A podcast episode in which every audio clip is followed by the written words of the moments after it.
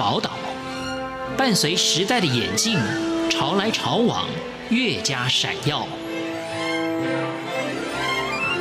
欢迎收听《潮台湾》，发现台湾的美好。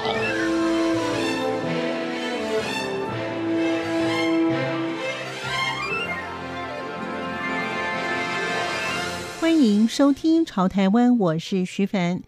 目前是仁汉骨科诊所院长石英杰医师，他是北医临床医学研究所博士生，也是北医附设医院骨科主治医师。在学生时代，他热衷义诊以及教学活动，同时他也钻研传统针灸跟医学史，参与过十多次的义诊活动。进入医院担任骨科总医师时期，热心指导实习医师，也屡屡获颁优秀奖章。在民国九十八年，他接受医院派任，远赴非洲史瓦济兰担任医疗团的医师，他们都称他为 Doctor Stone。回国之后，他也发表了《我在史瓦济兰行医的日子》以及《缘起不灭，爱在史瓦济兰》两篇文章。他真的算是白袍下热血的医师。在今天节目当中，石英杰医师让我们一起了解如何让我们超前部署，远离艰苦人生。欢迎收听。惯学中西医，帮患者脱离艰苦人生，超强部署的仁汉骨科诊所的院长石英杰医师告诉我们，为什么要超前部署，远离艰苦人生。他说：“各位听众，大家好，我是石英杰医师。就是说，因为基本上我们以前在大医院收的都是比较后端的病人，也就是说，他已经结构上已经产生实质的病变。那这一类的病人到医院来找医师的时候，医师。”基本上受限于既有的条件，就只能做结构的一个修复或者修。那我常常在想说，如果这一类的病人在他结构发生实质病变之前，我们就能做一些预防的话，是不是可以减少这些病人到医院接受手术的这个几率？所以我就想说，也许我可以教导大众一些比较正确的一些呃健康的观念，然后他们一个可以身体力行，也许就可以真正减少之日后到医院去接受手术的机会，然后达到超前部署的目的。一位骨科医师的养成着实不容易，要花很长的时间。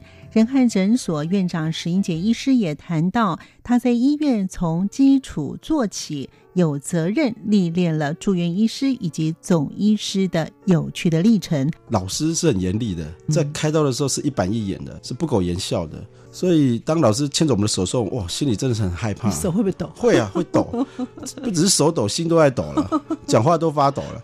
但是从一开始，老师牵着我们的手，然后再慢慢慢慢到放手，然后到最后相信我们，然后信任我们，让我们独立去执行手术。这个过程大概走了六年了。嗯，嗯，那为什么六年呢？那大家一定会觉得疑问哈，因为一般骨科医师训练只有五年呢，那为什么石头医师要走六年呢？哦，是不是石头医师不优秀？被留下查看一年呢？呃，其实也不是哈，事实上是，呃，石头医师经历了一个蛮悲惨的的过去哈，因为我们知道说骨科是这样哦，就是前面四年是叫住院医师，第五年叫总住院医师，也就是说我们的我们所说的总医师哈，他的意思就总揽所有科内的所有事务的负责医师，也就是说，当护理师找不到人，他就会找总医师。主任找不到人，他要找总医师。反正呢，总医师就是要随口随到，因为他就是总管太监嘛，他就要盯在医院里面。当找不到人，就一定要找总医师来负责。所以最后一年就是我们最辛苦的一年，很像当兵的时候那一段是最值得回忆呢，但是也是最不想再来一次的一年。嗯、欸，那通常是前面四年是住院医师，第五年是总医师。嗯、那我呢，个人呢是当了三年的总医师啊。某一些因素，有一些学弟呢就离职了，或者是有有生涯的规划，所以他就没有继续接受训练这样子。所以在我的下面呢，大概就中断了两年了。哦，所以有两届的学弟呢，因为那时候我们每年只能收一个住院医师，那下面那两届的学弟呢都因故而离职了。所以我知道，我记得我第四年住院医师的时候呢，通常这个时候呢还不算是总医师，可是因为没有人的。所以呢，我就被从第四年呢就被拉上去当代理总医师，因为我是第四年去代理第五年的总医师。哇，那一年真是诚惶诚恐啊！因为本来想说还可以快乐一年哦，没想到就马上被拉上去了，所以那一年真的好痛苦。我记得每天做梦哦，都会都会做噩梦啊。为什么做噩梦？就会想到说，哎，明天要的手术我要怎么进去？那个角度要怎么进去？要如何避开神经？如何避开血管？因为我们知道总医师都要先帮主任啊、老板啊，先把一些视野先弄清楚。哦，然后到比较重要的时候要请老师上来，这样，那我们我们先做一些就是术前的一些准备，所以我就很害怕每天不断的在 repeat 重复这个步骤，所以那一年就在这个非常痛苦的一年呢就结束了，然后到最后呢。第五年的时候呢，真正是真除的总医师了，所以这时候我就不是代理总医师了，我是真的道道地地变一个死总。然后经过第五年以后，我想说，哎，那那我应该可以卸任了吧？哈，就可是呢，因为我们下面那一届的学弟已经离职了嘛，嗯，我还记得有一次在开刀的时候，那快开完了，那个手术很困难，可是快开完了，我的老师呢就来跟我闲聊，他说，然后老师说，哎，你下面的那个学弟哈，他才第三年住院医师哈。太年轻了，开刀啊，或者处理一些行政事务来，可能会有一些困难。嗯哼，然后老师这样提醒了，我们就知道说，所以因此呢，这时候我就马上跟他说：“主任，你放心好了。”可是我也不知道是哪来的勇气。老师在说这句话之后，我就马上就说：“老师，我会愿意再担任一年的总医师。”于是呢，我第六年呢又在了当了代理总医师。但是这次的代理呢，是用比较高阶的身份去代理的总医师了。因为这一年呢，其实理论上我是研究医师了，因为在英文叫 Fellow。那研究医师的意思就是说，基本上就是要让我准备考试了，因为我要考专科医师的考试，而且要学习如何做研究了。所以我从第四、第五、第六，我当了三年的总医师，这一千多个日子后，我没请过假，根本不知道我特休，反正就是总医师就是在医院里面 on call 嘛，所以我就这这三年我没请过假，随口随到，大概只有礼拜天，偶尔的礼拜天有放假，甚至连过年的时候呢，我都还不能跑太远。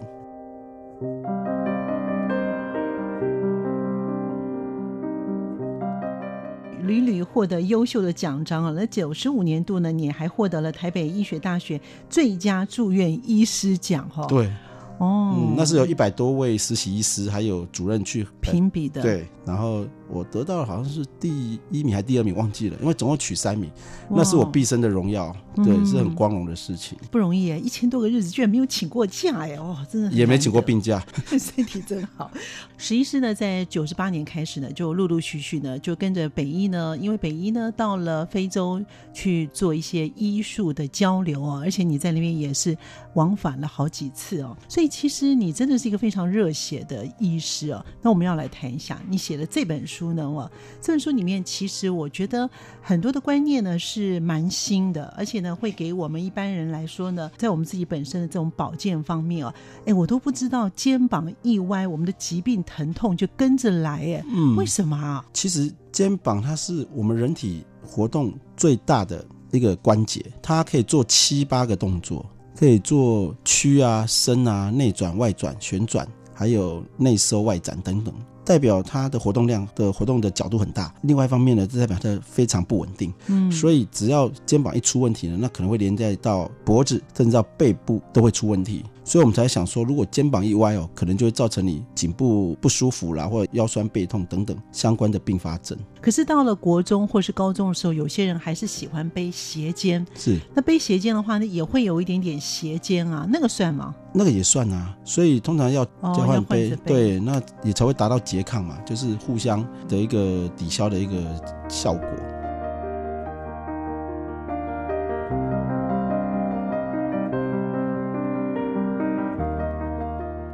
师承骨科权威、专业鉴别的筋骨专家，仁汉骨科诊所石英杰院长也谈到如何超前部署，让我们的肩颈能够舒缓的方式。已经问到核心了，嗯，就是这个就是我想要超前部署的目的。哦，譬如说，我们就以 OL 或者上班族来说好了，他们可能就整天要盯着电脑，对，然后敲着键盘。所以大家各位听众可能可以想一想哈，那这样子的人，他的习惯动作会包含哪些部分呢？第一个。我们的手一定要前屈嘛，我们这个手往上抬就是屈，往后叫伸，所以它一定要先前屈。然后这个手掌呢，因为要靠近键盘，所以它是掌心一定是朝向键盘。所以这样的掌心朝向键盘这个动作呢，在肩膀上就是所谓的内转，肩关节就会内转。如果掌心朝天的话呢，就是外转。哦，我们可以试试看嘛，哈，这样就是外转的，因为骨头转出去了。对，往下呢，其实要内转的。然后再就是我们在打键盘的时候，我们的双手一定是张开的，所以这时候要扯到肩胛骨会外展。所以我们这有三个动作，第一个就是上臂呢，前臂呢要屈曲。然后肩膀要内转，肩胛骨要外展，对，所以有这三个动作，所以我们就要根据这三个动作来做拮抗。然后让它放松，达到超前部署的目的。也就是说，如果你前屈的话呢，你就要做后伸的动作。所以你你打完电脑的时候，你就可以往后伸，就把整个手往后伸，对，对，往后伸。嗯、那这样的话，那个屈肌就会放松了，因为它就相反方向把它拉松回来。第二个，我们这个手掌就要朝天了，因为我们我们在打电脑的时候都掌心都是朝键盘嘛，对，对，所以我们现在就要相反方向，就整个往上。对，然后甚至无聊的时候呢，你还可以再画圈圈。哦，哦，空中对对，可以可以往前没关系，然后画圈圈。哦，真的对，然后呢，大家会想到说，哎，这个是不是这样的场景是似曾相识啊？哎，在公园我们是不是在练气功就是这样？气功老师说，哎，我们这掌心一下上天，然后吸收日光、太阳光，是一个阳气，所以我们要养气。这样，其实我看他们讲的头头是道，但是我觉得我会心一笑，因为他们教的其实就是我想要的动作。因为我们百分之八十九十的人其实。内转的动作一定是很多的，因为不管你在做任何事情，文书的工作或者是什么，基本上都是掌心朝下。对，所以这个是太过了，所以我们今天要把它反向拮抗回来。第三个就是刚才说的肩胛骨会外展，这时候就要把肩胛骨内收，就要做一个。站卫兵的姿势，就是挺胸，对，挺胸，嗯、然后撑个十秒钟，把它缩成一坨，然后放下来。对，所以呢，你看，光光一个上班族就要做这三个动作，够你做的。你做完这三个动作，你还需要按摩吗？也许需要啦，但是那个频率跟次数一定会大幅下降。